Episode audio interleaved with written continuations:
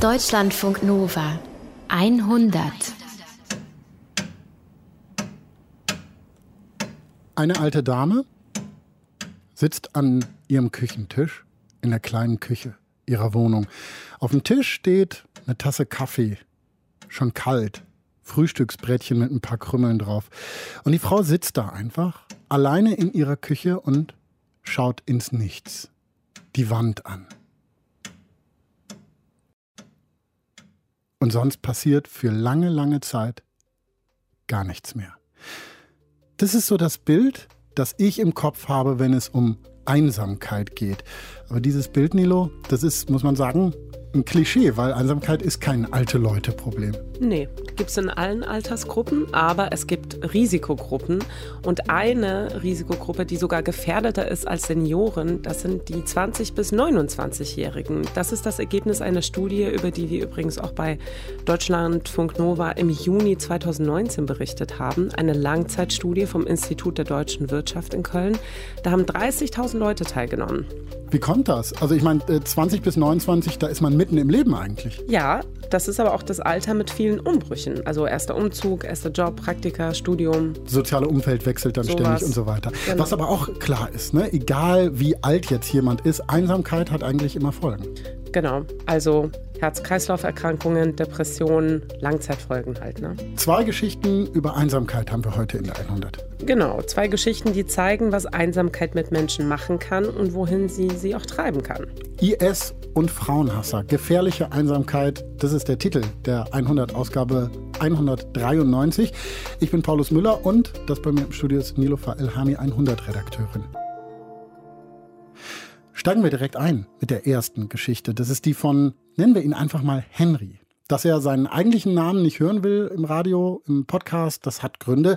Henry kommt aus Ghana und hat eine, ja man kann sagen, krasse Entscheidung getroffen. Da war er gerade mal 19 Jahre alt. I told him, Atip, I am ready to fight. I am ready to fight for Islam. Al-Jihad fi sabilillah. Also wir hören, Henry war zu diesem Zeitpunkt tatsächlich bereit zu töten. Er sitzt da auf gepackten Koffern sozusagen, denn er wollte am nächsten Morgen mit dem Bus nach Burkina Faso fahren, um einen Mittelsmann zu treffen vom IS, der ihm dann helfen sollte, nach Syrien zu kommen, um dort zu kämpfen für den IS. Und Henry ist tatsächlich überzeugt von seiner Sache, von dem, was er da tun will. Vertreibt sich dann die Zeit bis zur Abfahrt mit Fernsehgucken. Sophia Buckner und Paul Herzberg, ihr habt Henry getroffen. Wo? Wo sind wir da? Äh, wir sind hier in Tamale, das ist die Hauptstadt von Ghanas Norden. Wir haben ihn früh morgens getroffen, es war unglaublich heiß, äh, bestimmt über 40 Grad.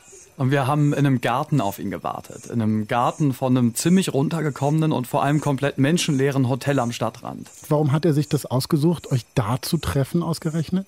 Henry wollte bei dem Interview nicht beobachtet werden. Das war ihm super wichtig. Das hat er auch vorher extra am Telefon so betont. Bitte lasst uns irgendwo treffen, wo niemand ist. Und uns war das eigentlich auch ganz recht. Ich meine, du kannst dir ja vorstellen, wir waren ein bisschen nervös auch. Allerdings, ja. Immerhin wollten wir einen Typen treffen, der sich dem Islamischen Staat angeschlossen hatte. Und wir haben uns natürlich gefragt, was ist das? Wie muss man drauf sein, um das zu machen? Was ist das für ein Typ?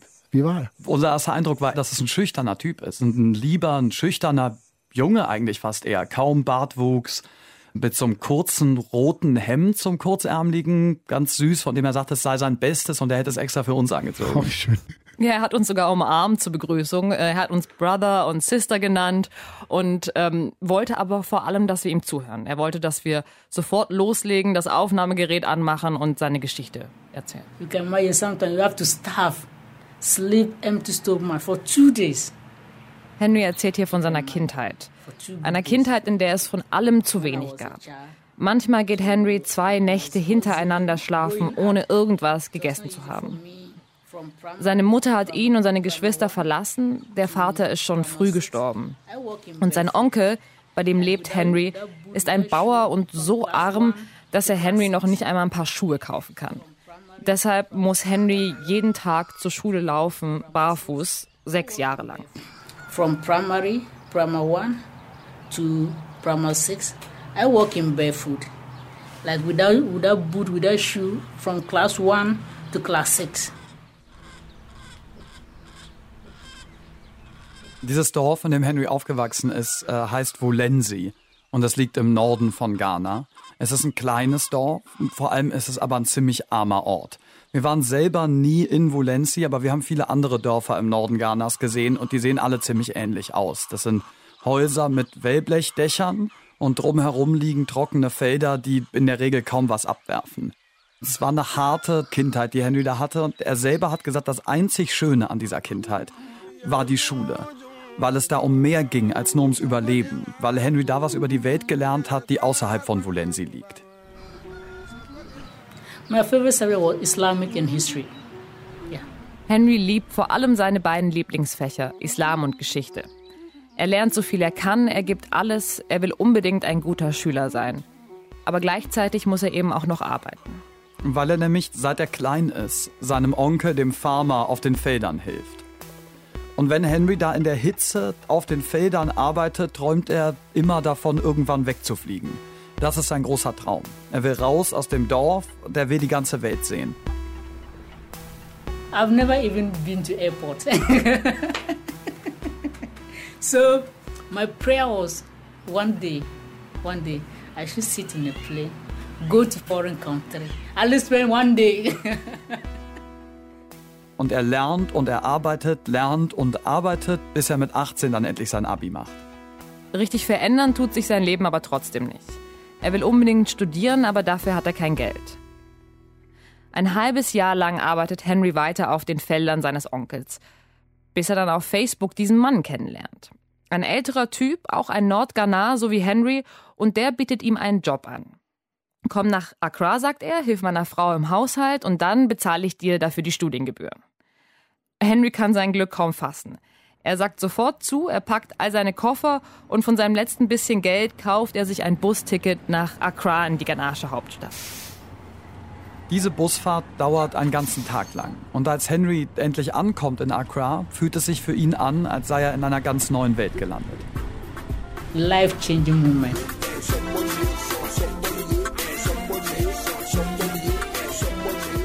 When I get to Accra, I'll see beautiful things that I've never seen in my life. That is where I'll get the chance to go to better school, better university.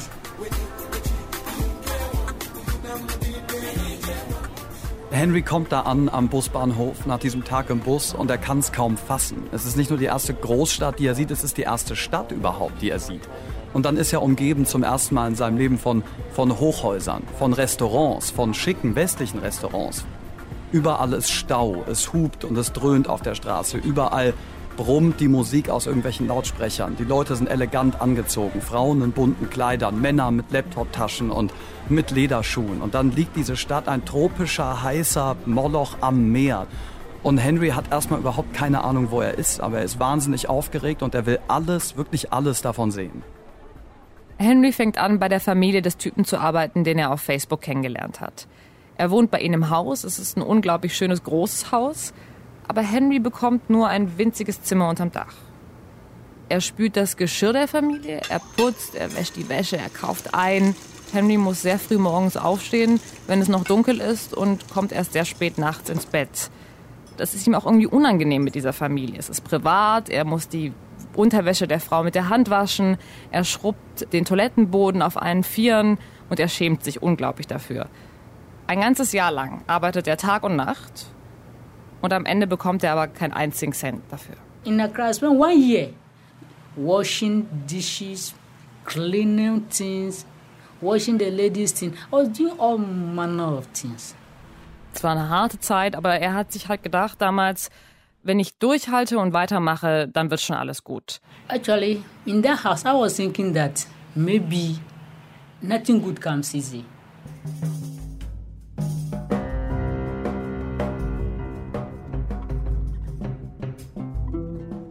Er hat auch weiter die Familie nach seinem Gehalt gefragt, immer wieder. Er ist da dran geblieben, aber die haben ihn einfach nur vertröstet. Sie haben gesagt, dass er Geduld haben soll, dass sie einen Deal haben, dass er jetzt erstmal weiterarbeiten soll und dass sie ihn dann schon die Studiengebühren irgendwann bezahlen. Und Henry glaubt ihn und macht das auch. Und von der ganzen Zeit sieht er halt von Accra gar nichts. Das ist äh, total bizarr, weil Henry ja extra nach Accra gekommen ist, um die Stadt zu sehen und zur Uni zu gehen. Und anstatt dass er das erlebt, sitzt er nur in diesem Haus und sieht nichts außer den Zimmern, die er putzen muss. Er lernt niemanden kennen und niemand, wirklich überhaupt niemand spricht mit ihm. Noch nicht mal die Familie, für die er putzt, weil die ihn wie Luft behandeln. Und ihm bleibt irgendwann nichts anderes übrig. Er denkt, ich muss hier unbedingt weg.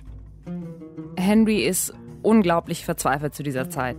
Er weiß nicht, was er tun soll. Aber es gibt eine Sache, die ihm hilft, das zu überstehen, und das ist sein Glaube. Der gibt ihm Hoffnung. Er betet fünfmal zu Allah jeden Tag. Das macht er schon, seitdem er ein Kind ist.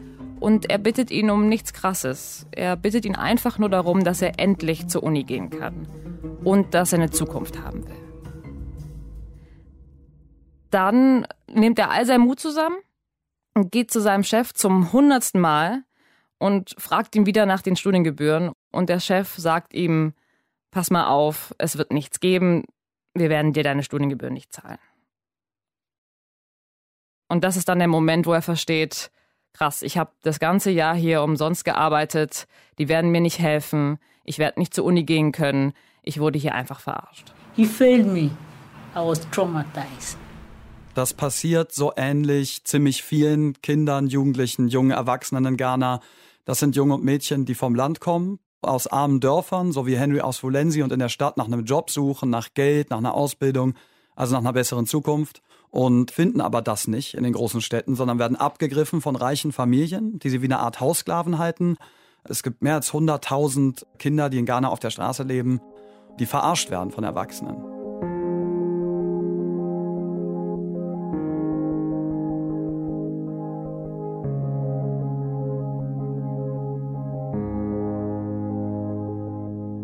Henry schließt sich in seiner kleinen Dachkammer ein und weint. Er ist so verzweifelt, dass er denkt, sein Leben hört jetzt auf. I was looking at when I return, what am I going to tell my people? Or is it that life is ending? I, I locked myself a whole day. I cried badly.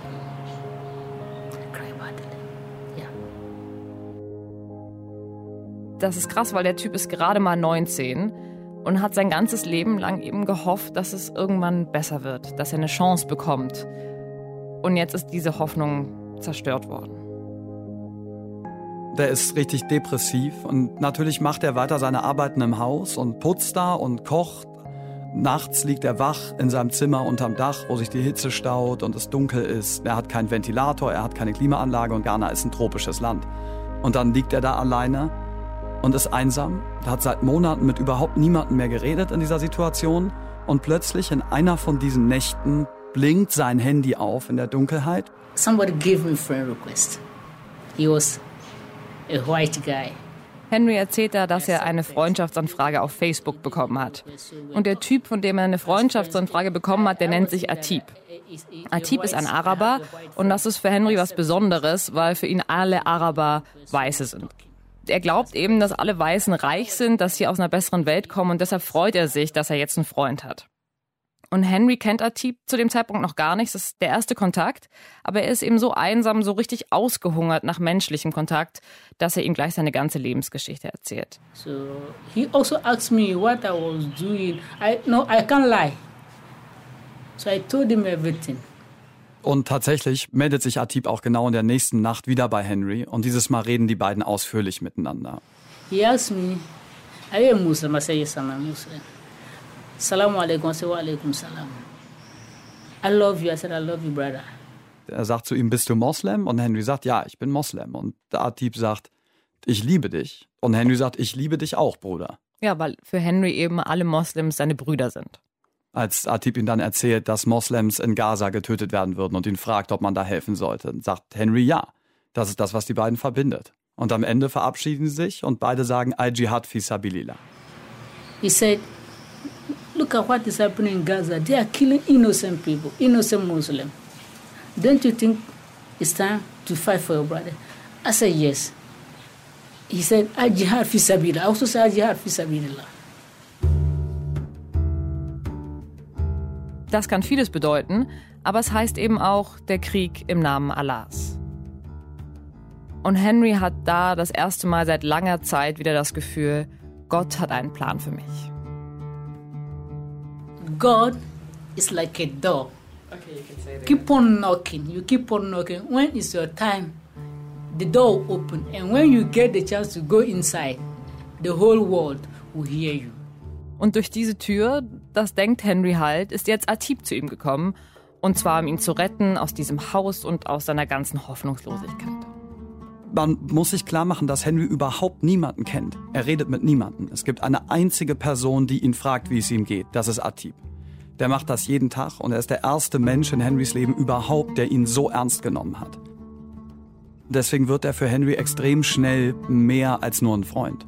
Er wird zu so einer Art Bruder, der ihm Hoffnung gibt, dass alles gut werden wird.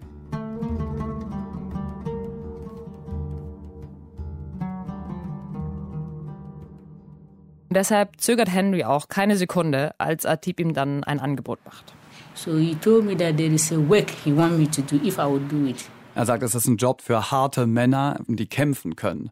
Und er erzählt ihm noch mehr. Er erzählt ihm, dass er ein Anhänger von Abu Bakr al-Baghdadi ist, dem Anführer des Islamischen Staats. Er sagt ihm, wofür er kämpft und dass sie in Syrien kämpfen. Und jetzt erfährt Henry, wer Atib ist, sein neuer Freund. Henry checkt, dass sein neuer Freund Anhänger des Islamischen Staats ist. Und Henry ist davon nicht schockiert. Im Gegenteil, der Henry ist begeistert. Vor allem auch, weil Atib ihm nicht nur das alles erzählt, sondern ihn auch noch sagt, wenn er diesen Job annimmt, dann zahlt er ihm 2500 US-Dollar. So, wow, Dollar. I'll be working and pay me in dollars. So I was like, I was happy.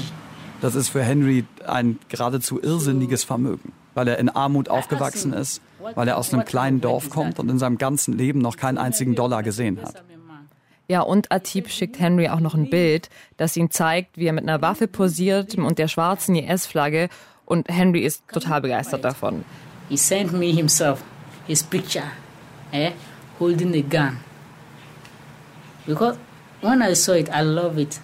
Ein paar Tage später sagt Atib zu ihm, dass er sich für ein paar Tage nicht mehr melden könne, weil der IS etwas planen würde. Und wenn diese Operation fertig sei, würde er sich wieder bei Henry melden.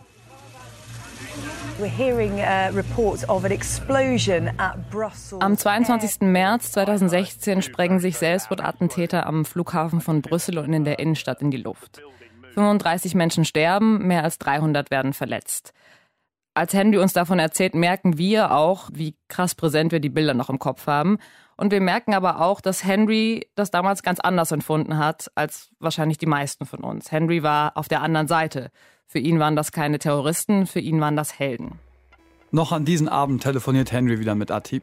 Und Atib sagt zu ihm, hast du gesehen, was in Belgien passiert ist? Das ist das, was wir machen. Das ist unser Krieg. Und Henry erfährt das jetzt und er ist nicht besonders schockiert. Er ist eher stolz, weil er das Gefühl hat, dass er dazugehört zum islamischen Staat. Und das ist auch genau das, was Atib ihm sagt. Er sagt, du bist jetzt einer von uns. Weil er ja wusste, was da im Gange war und weil er dicht gehalten hatte. Atib und die anderen wissen jetzt, dass sie ihm vertrauen können. Henry fühlt sich jetzt nicht mehr einsam, zum ersten Mal seit langer Zeit. Er liegt nachts immer noch wach, aber jetzt zieht er sich die Videos rein, die Atib ihm schickt. Es gibt ein Video, das er immer wieder schaut. Es ist ein Video, das zeigt einen vermummten Kämpfer, ähm, der einen Gefangenen enthauptet. Der Kopf fällt in den Sand und dann schreien Männer, Gott ist groß when they were slaughtering people, I would be happy because um, I was thinking that is my chance. Wenn Henry heute von diesen Videos, den Videos des Islamischen Staats erzählt, die er sich nachts angeguckt hat, ist das immer noch super emotional für ihn weil er sich die nicht einfach nur angeguckt hat auf YouTube, sondern er hat jedes einzelne gefeiert, während er weiter für diese Familie geputzt hat und eingekauft hat und gekocht hat und die Wäsche gemacht hat. Niemand hat in dieser Zeit gewusst, was in seinem Kopf abging. That was the time I was more radicalized. I was always alone. Henry kriegt dann von Atib endlich das Geld geschickt, um nach Syrien zu kommen. Es ist nicht viel Geld, es reicht gerade mal für ein Busticket. Äh, Henry soll erst mal ins Nachbarland fahren, nach Burkina Faso. Das liegt nördlich von Ghana äh, und von Accra, von der Hauptstadt aus, braucht man mit dem Bus ungefähr zwei Tage dahin. Dort soll ein Mittelsmann des IS Henry aufsammeln und ihm erklären, wie es dann weiter nach Syrien geht. Henry findet das so aufregend, dass er kaum schlafen kann. Und am Morgen steht er auf und es soll endlich losgehen. Es ist ein Freitag und Henry hat alles gepackt. Sein Rucksack steht schon unten vor der Tür, damit er damit zum Bus kann. Und niemand ist zu Hause. Die ganze Familie ist weg. Und Henry hat nichts zu tun und hat Zeit totzuschlagen. Und deswegen macht er den Fernseher an, um sich ein bisschen zu beruhigen. Assalamu alaikum wa rahmatullahi wa barakatuhu wa aunuhu wa fadluhu wa ridwanu and welcome once again to Iqra. Die Fernsehsendung, die Henry da sieht, heißt Ikra TV. Das ist eine islamische Talkshow. Und Henry sieht da auf dem Bildschirm, wie sich zwei Männer unterhalten. Der eine ist der Moderator, er heißt Sheikh Banya und ist ein berühmter Ghanascher Imam. Er spricht mit seinem Gast, äh, der Gast heißt Momini Mukta. Der wiederum leitet eine NGO, die sich um radikalisierte Jugendliche kümmert. Und er sitzt in dieser Talkshow, die Henry guckt und redet darüber, wie der islamische Staat junge Männer verführt. Und verführt ist genau das Wort, was er benutzt. Er sagt, sie nähern sich dir auf Facebook. Sie tun so, als ob sie deine Freunde wären. Sie suchen sich die Schwächsten und die Ärmsten und die Hoffnungslosesten und geben ihnen Hoffnung. And what the guy was saying, as if he knew me, or as if somebody told him what I was going through. I started crying badly. Henry hört den beiden Männern zu und hat das Gefühl, sie unterhalten sich wirklich über ihn. Noch bevor die Sendung zu Ende ist, bricht er völlig zusammen. Er liegt auf dem Boden, er heult, er kann überhaupt nicht mehr damit aufhören. Bei der Erinnerung daran kommen ihm heute immer noch die Tränen. Was dieser Mukta da im Fernsehen erzählt, bricht Henry einfach das Herz. Er schämt sich, er wurde schrecklich betrogen, er war gar nichts Besonderes. Das wird ihm jetzt klar. Dieser Atip ist nicht sein Freund, sondern ein Terrorist. Schon wieder wurde Henry ausgenutzt, wie bei der Familie, die ihm versprochen hat, seine Studiengebühren zu bezahlen. That was what broke my heart. But that particular Friday saved my life. Als er sich dann wieder ein bisschen beruhigt hat, hat Henry dann nur einen Gedanken. Er will Atip am liebsten sofort aus seinem Leben löschen. Das Erste, was Henry macht, ist, Atip auf Facebook zu löschen. I am friend Atip. Er will jetzt nicht mehr nach Burkina Faso gehen und er will auf gar keinen Fall nach Syrien gehen. Er nimmt nicht den Bus, sondern bleibt zu Hause. Jetzt bekommt er auch langsam Schiss, weil er weiß, dass der IS seinen richtigen Namen kennt und dass es Terroristen sind und weil er weiß, dass irgendein Typ in Burkina Faso auf ihn wartet. Henry hat überhaupt keine Ahnung, was er jetzt tun soll. Er kann sich ja auch an niemanden wenden. Keiner weiß ja, dass er sich mit dem IS eingelassen hat. Irgendwann fällt Henry nur noch einer ein, der ihn vielleicht verstehen könnte, und das ist der Typ aus der Fernsehschau, Mumini Mukhtar. I went to Facebook, typed the name. I wrote in his message line, please brother, it's important. I want to talk to you. My name is so and so and so. It's, I watch your program. I am in tears. I want to talk to you. Please, can you call me? Henry bittet ihn, Bruder, ruf mich so schnell wie es geht an. Aber Mukta ignoriert ihn erstmal. Als er uns das erzählt, sagt er, damals dachte ich, Henry ist einfach nur irgendein Spinner. So I saw the messages, but I, I didn't respond because I just thought this was some random guy trying to chat you up. Aber Henry schreibt Mukta immer und immer wieder und irgendwann versteht der, der meint's ernst. Das ist jemand, der wirklich Hilfe braucht. Und deswegen beschließen die beiden dann, sich zu treffen. Und zwar nachts in einem Park irgendwo in Accra. Das machen sie so, weil Henry Angst hat und weil er nicht will, dass jemand sie dabei beobachtet. Sie sitzen zwei Stunden lang gemeinsam auf einer Parkbank und Henry erzählt Mukta seine ganze Geschichte. Mukta ist nach dem Gespräch schockiert. Er sagt Henry, pass auf, du musst da sofort raus aus dem Haus, zieh doch erst einfach mal zu mir. Dieser Familie, bei der Henry das ganze letzte Jahr verbracht hat, sagt er von allem überhaupt nichts. Am Tag nach diesem Gespräch mit Mukta im Park zieht er einfach zu ihm. Und Henry hofft, dass er jetzt erstmal in Sicherheit ist und nie wieder was von den IS-Leuten hören muss. Aber Mukta sagt ihm relativ schnell, du kannst nicht einfach den Kontakt zu denen abbrechen. Das wäre viel zu gefährlich. I told him they are very, very intelligent guys. Because if you cut ties with them, they may sense that you might be working for law enforcement. And so if you act in any way that is against the interests of such people, you're putting life in danger. Atib hat Henry ja schon auf Facebook blockiert und er hört auch nichts mehr von ihm. Aber jetzt rufen immer wieder andere IS-Leute bei ihm an. Erst ist es der Typ aus Burkina Faso, den kann Henry noch vertrösten. Er sagt ihm, seine Abreise verzögere sich, er könne jetzt nicht gut reden. Dann melden sich andere IS-Leute. Dieses Mal sind es Ghanaer, die davon erzählen, wie gut es ihnen in Syrien geht. Aber Mukta kennt das Spiel. Er sagt, die haben gecheckt, dass du dir nicht ganz sicher bist und wollen dich jetzt überzeugen. Mukta sitzt immer neben ihm und sagt ihm genau, was er sagen soll. Er sammelt alle Informationen, er schreibt die Nummern auf und die Namen und am Ende übergibt er alles, was er notiert hat, der ghanaischen Polizei.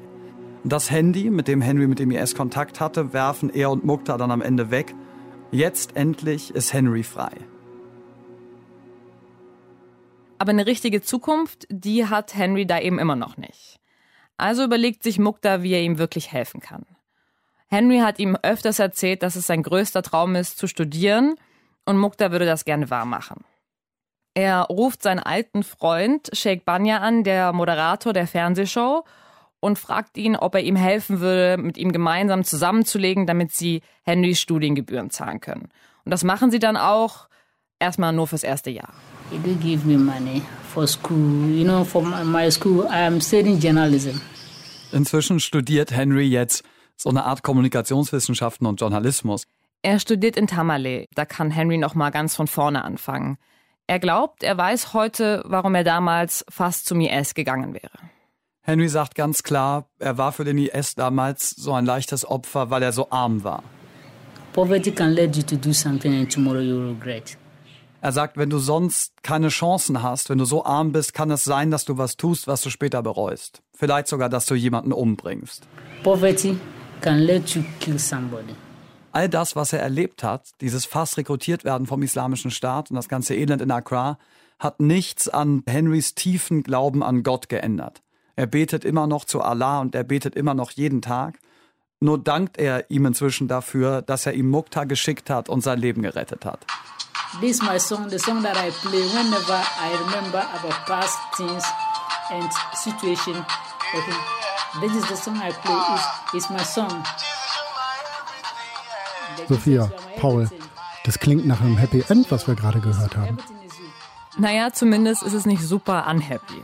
Henry studiert, er hat einen geregelten Tagesablauf und er will Gott sei Dank niemanden mehr töten. Aber er sagt selbst, er ist immer noch ziemlich chancenlos. Man muss sich klar machen, wie arm Henry ist. Wir haben drei Stunden lang mit ihm geredet und haben in diesem Interview natürlich eine Cola getrunken und einen Instant Coffee und am Ende hat er uns gesagt, dass das das einzige sein wird, was er über den Tag zu trinken bekommt und zu essen. Das einzige, was er zu sich nimmt. Weil er kein Geld hat, sich was zu kaufen und er alles sparen muss, weil er im Moment noch nicht mal mehr die Knete hat, um seine Studiengebühren weiter zu bezahlen. Um mal irgendwie eine Idee zu haben, wie viel ist das? Es ist erstaunlich wenig. Es sind äh, nur 300 Euro, aber für Henry ist das unglaublich viel. Er hat tatsächlich keine Chance, dieses Geld aufzutreiben. Vor allem, weil er auch Mukhtar nicht mehr fragen kann, den Menschen, der ihm geholfen hat. Weil er sich schämt und weil er sagt, er muss auch anderen helfen. Da kann er nicht nochmal ran. Forgive me to say this. Forgive me. I feel that I missed something. I should have go there. I should. Sometimes I feel that I shouldn't have rejected it. Sometimes I feel like I should have made it, even when I go and die. Er sagt da tatsächlich, dass er manchmal denkt, er wäre besser zum IS gegangen? Ja, das hat er uns tatsächlich gesagt, äh, dass er es manchmal bereut, nicht nach Syrien gegangen zu sein. Es ist nicht so, dass er noch an die Ideologie des IS glaubt. Überhaupt nicht.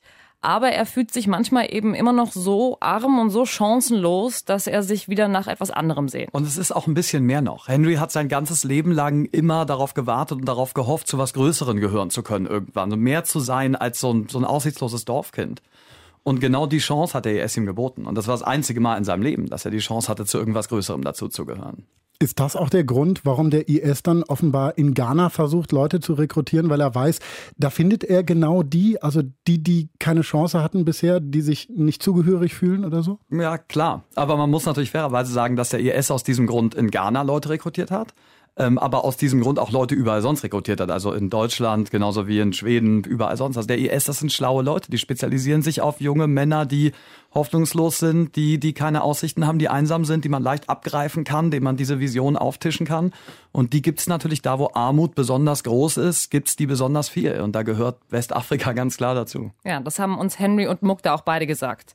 Sie haben gesagt, dass solange so viele Leute so arm sind, so verzweifelt und so jung, solange wird es immer genügend potenzielle Rekruten für Terroristen geben. Nur haben wir ja jetzt aber von Politikern wie Donald Trump zum Beispiel gehört, dass der IS im Prinzip geschlagen sei, ähm, dass er in Syrien keine Rolle mehr spielt. Wie groß ist denn das Problem mit der Rekrutierung dann noch?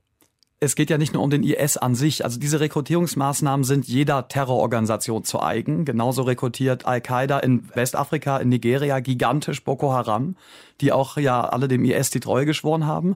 Und deswegen wird auch weiter so rekrutiert, selbst wenn der IS nicht mehr die Bedrohung in Syrien und dem Irak darstellt, die er getan hat.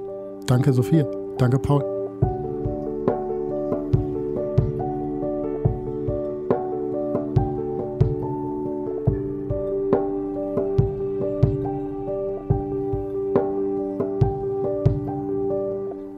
100 Ausgabe 193, es geht um Einsamkeit.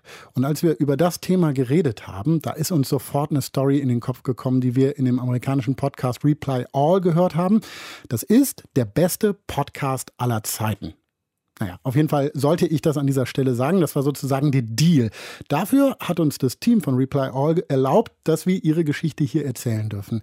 Aber klar, das ist ein großartiger Podcast, keine Frage. Und abonnieren würde sich auf jeden Fall für euch lohnen. Jetzt aber zur Geschichte von PJ Vogt, die wir ins Deutsche übersetzt haben. Lange bevor ich mit Alana gesprochen habe, bevor Alana versucht hat, die Welt zu verändern und bevor ihr klar wird, wie katastrophal es schiefgehen kann, wenn man die Welt verändern will, war sie Studentin in Ottawa. Damals kann sie noch ihren Nachnamen in der Öffentlichkeit benutzen. Sie ist einfach nur eine Studentin mit Hauptfach Statistik. I had a little office cubicle where I could do my math assignments until late at night. And so I was doing that one night and working really hard on some difficult math problem. Alana erzählt mir, wie sie irgendwann spät abends in einem Büro im Institut sitzt und an ihren Matheaufgaben arbeitet. Ganz allein. It was a lonely floor, you know, no one else was around, but that was okay. I was used to that. It's late at night in the math department. And then some stranger, a man I've never seen, walks up to the door of my office and knocks and he's, he doesn't introduce himself with a name. Plötzlich steht dieser Typ in der Tür und sagt, He says, I'm 27 and I've never been on a date. Ich bin 27 und ich hatte noch nie ein Date. Whoa, what did you do? well, because I didn't understand much about um, you know, stalking and and creepy behavior, I thought, well, that's unusual, but he clearly needs to talk to somebody. So I kind of talked to him for a while, and it was uncomfortable and a little scary in ways I didn't understand, but he was looking for support. Alana findet das zwar ein bisschen seltsam und beängstigend, aber sie merkt auch, dass er jemand braucht, der ihm zuhört. Also hört Alana zu. Sie hört zu, als er ihr von seinem Freund erzählt, der Selbstmord begangen hat, und davon, wie traurig und fehl am Platz er sich an der Uni fühlt. Im Kern scheint er einfach einsam zu sein. Er scheint vor allem Angst zu haben, dass er für immer allein sein würde. Die beiden reden in dieser Nacht eine Weile miteinander. Irgendwann verschwindet der Typ wieder. Aber das Gespräch bleibt Alana lange im Kopf, weil sie und dieser Typ, die haben was gemeinsam. Von allen Studierenden in allen Matheinstituten in Ottawa ist er ausgerechnet an die Studentin geraten, die genau das gleiche Problem hat wie er. Alana hat nämlich auch noch nie ein Date gehabt. I was able to live without dating for a long time and I was willing to forego it because you know I had some friends and I had some other interests and the idea of asking was just too scary. I found my academic skills came faster than other people and my social skills came later.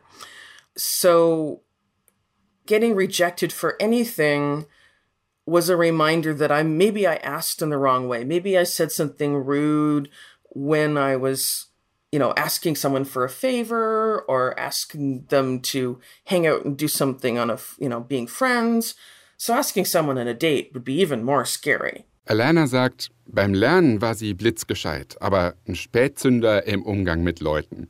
Wenn sie früher jemand um einen Gefallen gebeten hat oder mit jemand sich verabreden wollte, aber dann eine Absage kassiert hat, dann dachte sie oft, es liegt an ihr, dass sie vielleicht zu ruppig oder zu unhöflich rüberkommt.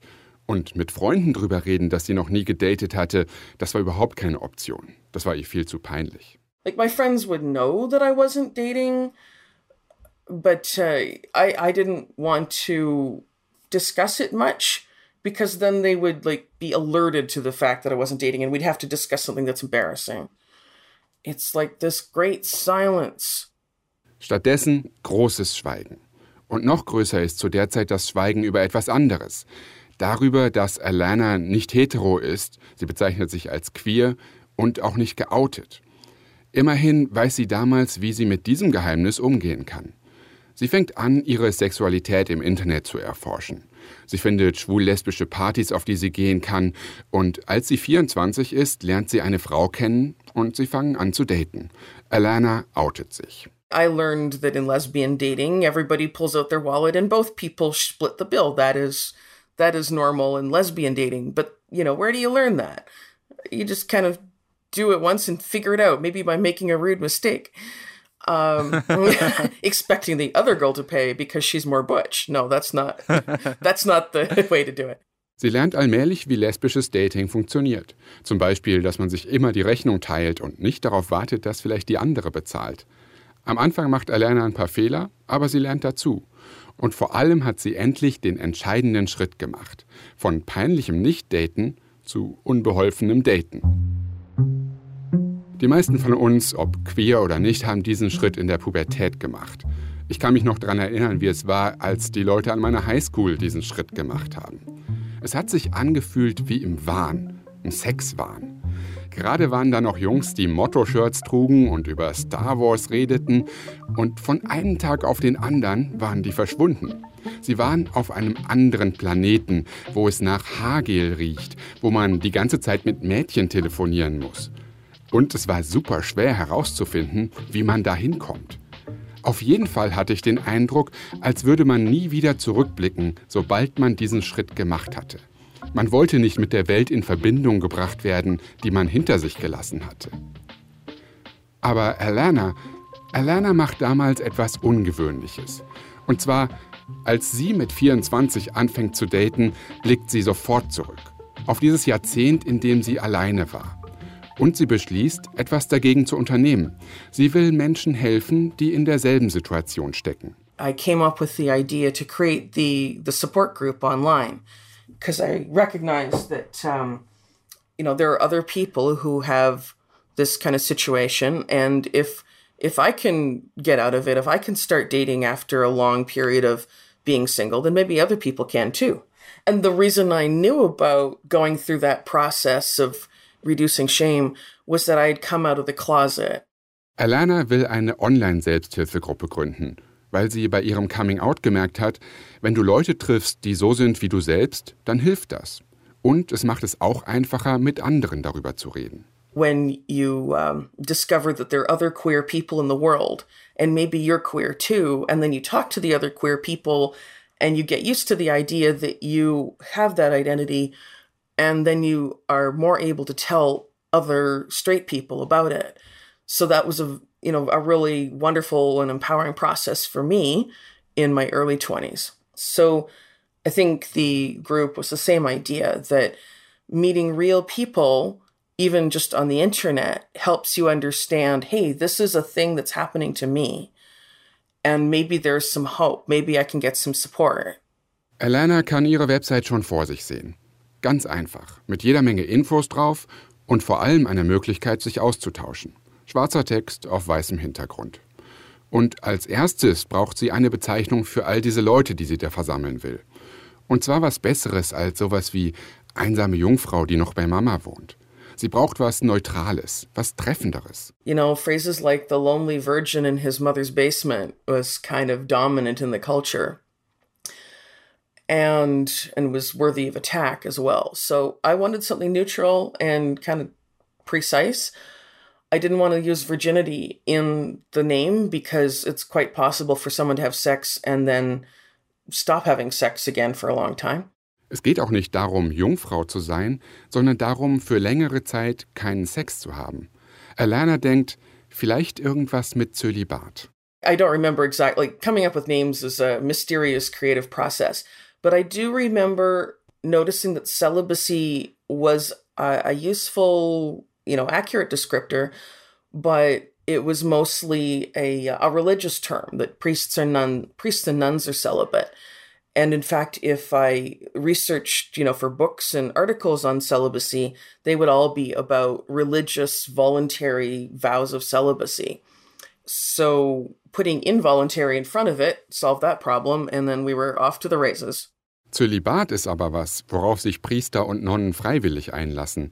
Also setzt sie einfach das Wort unfreiwillig davor. Sie nennt die Website Alanas Involuntary Celibate Project. Alanas unfreiwilliges Zölibatprojekt. Das fühlt sich für sie richtig an und auch für die Community, die sich dort bildet. Die Leute nehmen den Begriff an. Sie sind keine Jungfrauen, sie sind keine Loser, sie sind einfach nur unfreiwillig zölibatär.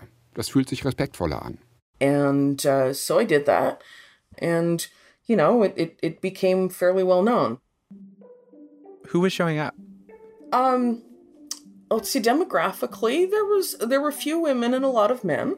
Huh. You know, there was there was a guy who was always kind of depressed and sad, but he was talking to us.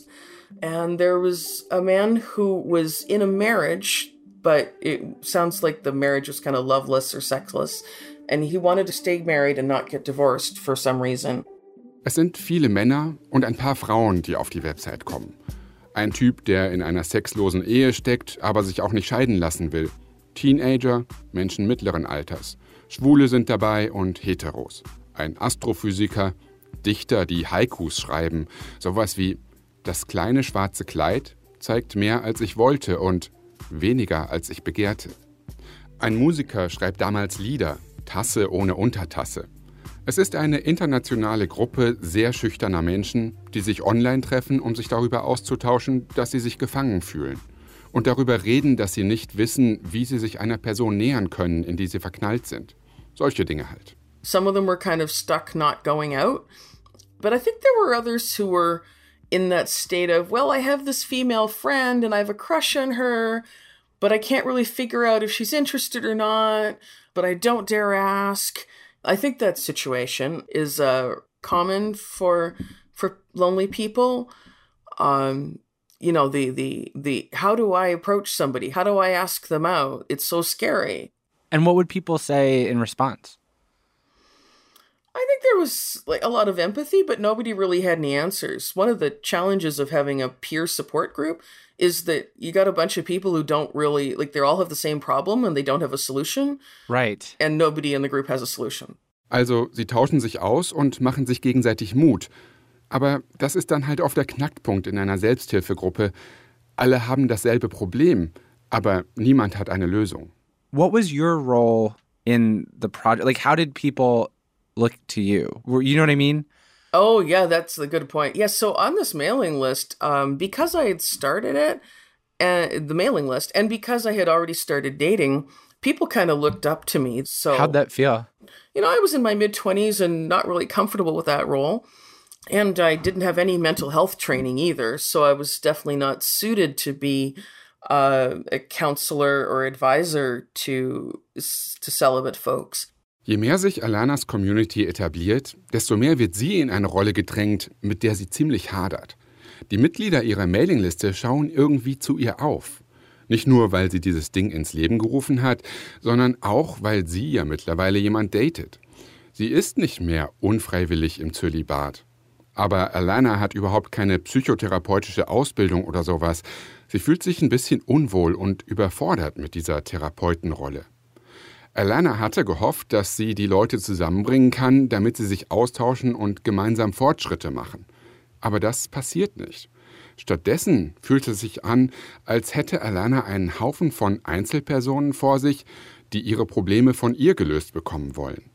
Wie damals an der Uni, als Alana nachts mit diesem 27-jährigen Typen redet. Nur mit dem Unterschied, dass jetzt ein Typ nach dem anderen kommt.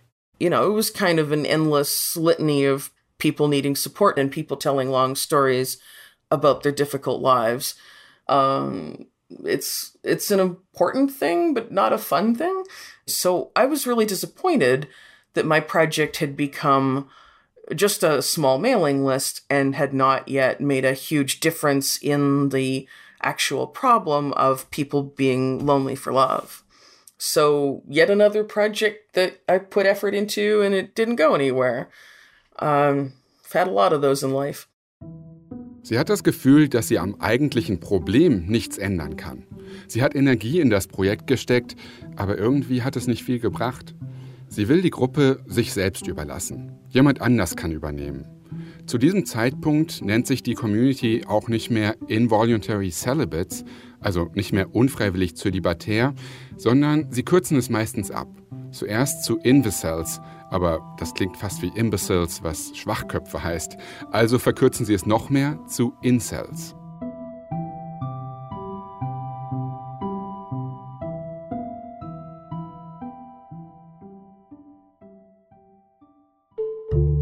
...1997 verlässt Alana die Gruppe. Rund 100 Leute sind damals auf der Mailingliste und sie ist sich sicher, dass sie nie wieder von den Incels hören wird. Aber da liegt sie falsch richtig falsch. Die Gruppe verläuft sich nämlich nicht im Sande, wie sie es erwartet hat. Das hier ist von April 2018. This is CNN Breaking News. Breaking story out of Toronto where we now know that police have been questioning the driver uh, behind the wheel of this white van who basically mowed people down for as long as a mile. So this morning, we're learning more about the suspect, including a cryptic Facebook message that was posted on his account right before the massacre. 25 year old Alec Manassian called himself an incel involuntarily celibate. It's believed he carried out the attack to exact revenge on women for rejecting him. Incredibly, there are an estimated 40,000 other incels out there, men who communicate on Reddit and other Die Fernsehreporter berichten über einen Mann, der in Toronto gerade zehn unschuldige Menschen ermordet hat, mit einem Van überfahren. Und dass er sich selbst als Incel bezeichnet. Eine Community, wird im Clip gesagt, aus Zehntausenden von Anhängern. Aus Alanas ursprünglichen 100 Incels sollen zehn Jahre später 40.000 geworden sein. Wie ist das denn möglich? Um das zu verstehen, kontaktiere ich einen Mann, der auf Alanas Mailingliste von damals war und über Jahrzehnte dort geblieben ist, nachdem sie gegangen ist. Er hat alle Veränderungen der Community miterlebt und erzählt, dass das alles nicht über Nacht passiert ist.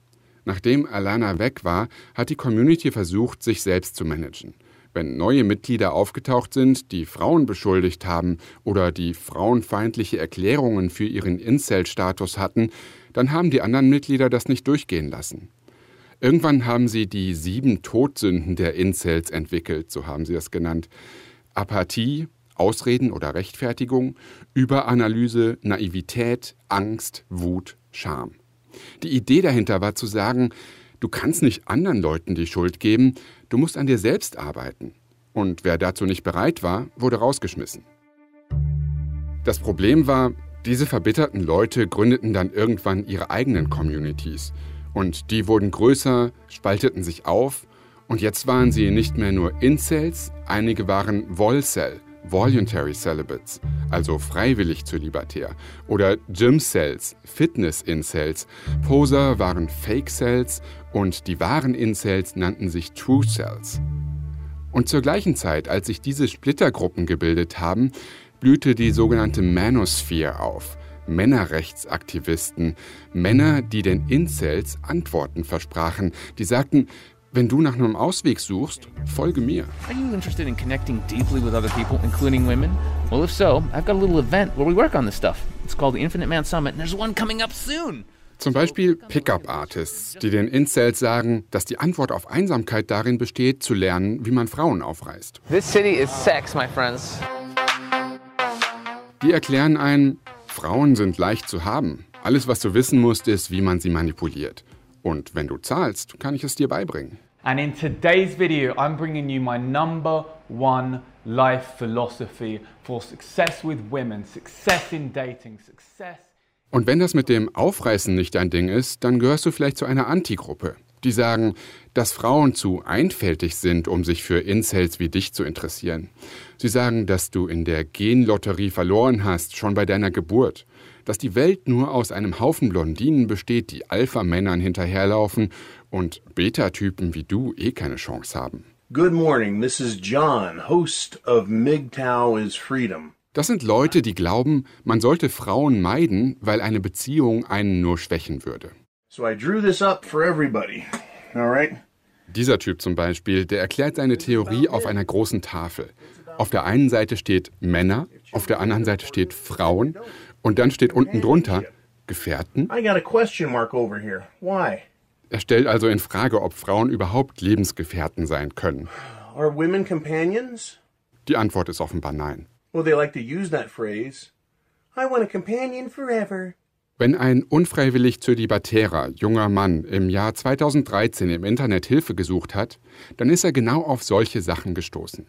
Alanas ursprüngliche Gruppe gab es zwar auch noch, aber es war fast unmöglich, sie unter all diesem Mist zu finden. Ende 2013 ist ihre Seite dann abgestürzt und während die Community noch dabei war, sie wieder online zu bringen, ist etwas anderes passiert. Im Mai 2014 hat einer der üblen Incels aus einem der anderen Foren ein Video online gestellt. Sein letztes Video. Hi, Elliot Roger here. Well, this is my last video. It all has to come to this. Tomorrow is the day of retribution. The day in which I will have my revenge against humanity, against all of you. For the last eight years of my life, ever since I've hit puberty, I've been forced to endure an existence of loneliness, rejection, and unfulfilled desires, all because girls have never been attracted to me. Girls gave their affection and sex and love to other men, but never to me. I'm 22 years old, and I'm still a virgin. I've never even kissed a girl. But in those years, I've had to rot in loneliness. I don't know why you girls aren't attracted to me. But I will punish all of you for it. 22 und immer noch Jungfrau. Elliot Roger sagt in diesem Video, dass er noch nicht mal ein Mädchen geküsst hat. Immer ist er abgewiesen worden, immer haben sich Mädchen für andere entschieden und nicht für ihn. Und dafür will er sich jetzt an allen Frauen rächen. Nach dem Hochladen des Videos hat Elliot Roger sechs Menschen ermordet und sich dann selbst getötet. Für die gewalttätigsten Extremisten unter den Incels war Elliot Roger ein Held, ein Revolutionsführer. Für Leute wie den Mann von Alanas Liste war das das Ende. Er hat mir geschrieben, nach den Morden von 2014 konnten nur die üblen Incels an Dynamik gewinnen. Im Jahr 2014 nahm das Interesse an unserem provisorischen Forum ab und der Plan, Incel-Support zu reparieren, wurde aufgegeben. Beide Foren sind jetzt gelöscht und alles Positive und Hilfreiche aus der Incel-Community der letzten 15 Jahre ist weg. Obwohl ich immer noch Incel bin, will ich mit der Incel-Community nicht mehr in Verbindung gebracht werden. Alana weiß bis 2014 von all dem nichts. Sie erfährt es erst, als sie eines Tages in einem Buchladen eine Zeitschrift durchblättert und einen Artikel über einen Mörder aus Kalifornien namens Elliot Roger sieht. Der Artikel erwähnt, dass er sich mit dieser neuen Gruppe identifiziere, von der jeder spricht. Incels. I, I immediately recognized, oh my God, this is what happened to that thing I created. Um, and, you know, it was pretty disturbing. I felt that flash of guilt, you know, the, the, the one that makes your face flush red, as if I have done something, you know, deeply wrong. Sie ist schockiert, was aus ihrer Website geworden ist. Sie hat das Gefühl, was falsch gemacht zu haben. Nicht in dem Sinne, dass sie sich für Elliot Roger verantwortlich fühlt, sondern eher, dass sie ja schon vor 20 Jahren dieses Problem erkannt hatte und versucht hatte, es zu lösen und dabei gescheitert war.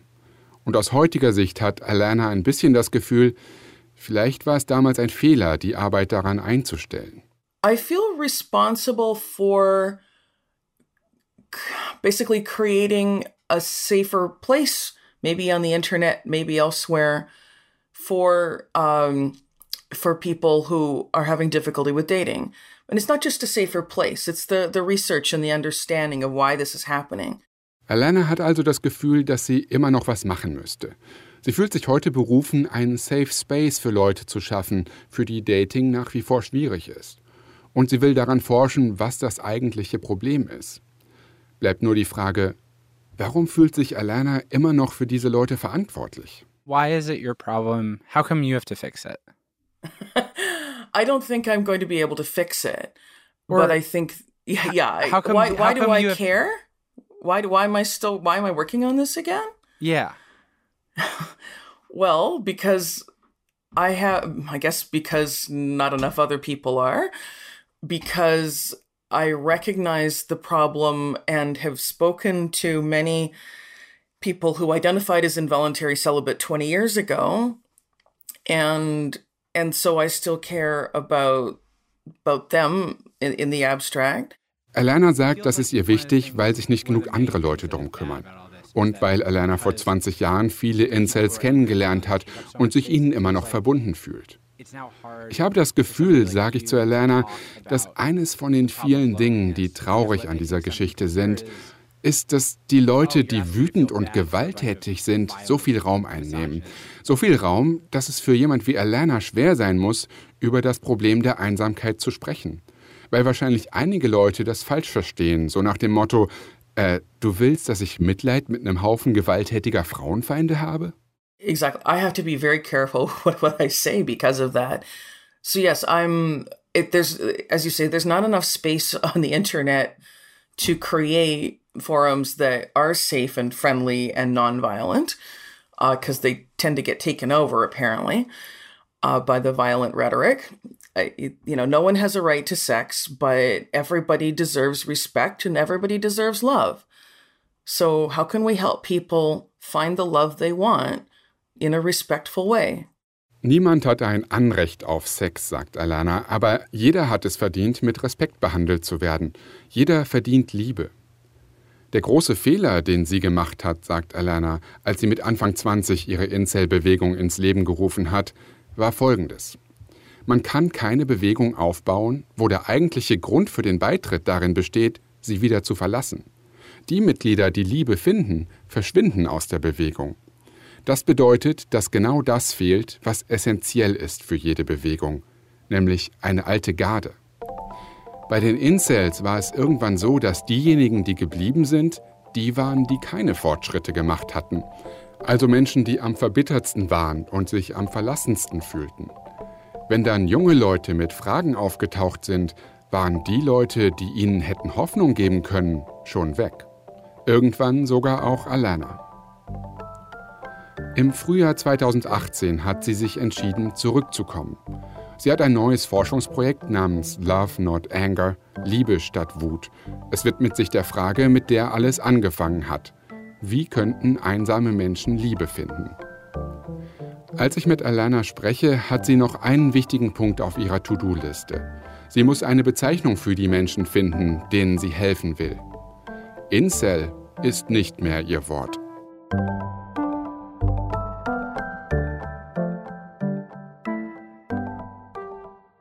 Thomas Reintjes hat die Geschichte von Alana ins Deutsche übersetzt, im Original beim Podcast Replay All gelaufen, wo sie PJ Vogt erzählt hat. Danke dafür nochmal an alle Beteiligten. Danke auch an Sophia Bogner und Paul Herzberg für die Geschichte von Henry.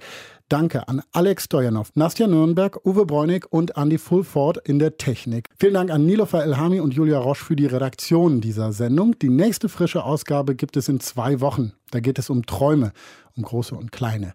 Ihr wisst ja, wenn ihr was habt, Kritik, Lob, Anregungen, Begeisterung oder Geschichten, mail at deutschlandfunknova.de. Habt eine schöne Zeit. Ich bin Paulus Müller und das war 100. Deutschlandfunk Nova 100.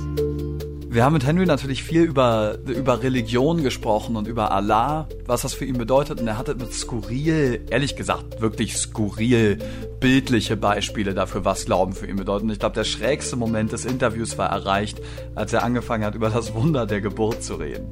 Ähm, ja, äh, vor allem als er dann zu mir sagte, äh, excuse me, mommy, äh, but my language might offend you. Und ich mir schon dachte, okay, was, äh, was kommt denn jetzt? Ähm, und er dann erzählte sehr plastisch, äh, wie beeindruckend es ist, dass aus so einem kleinen Lady-Part so ein großes Ding rauskommt. Und das ist für ihn sozusagen Beweis genug dafür, dass es Gott geben muss.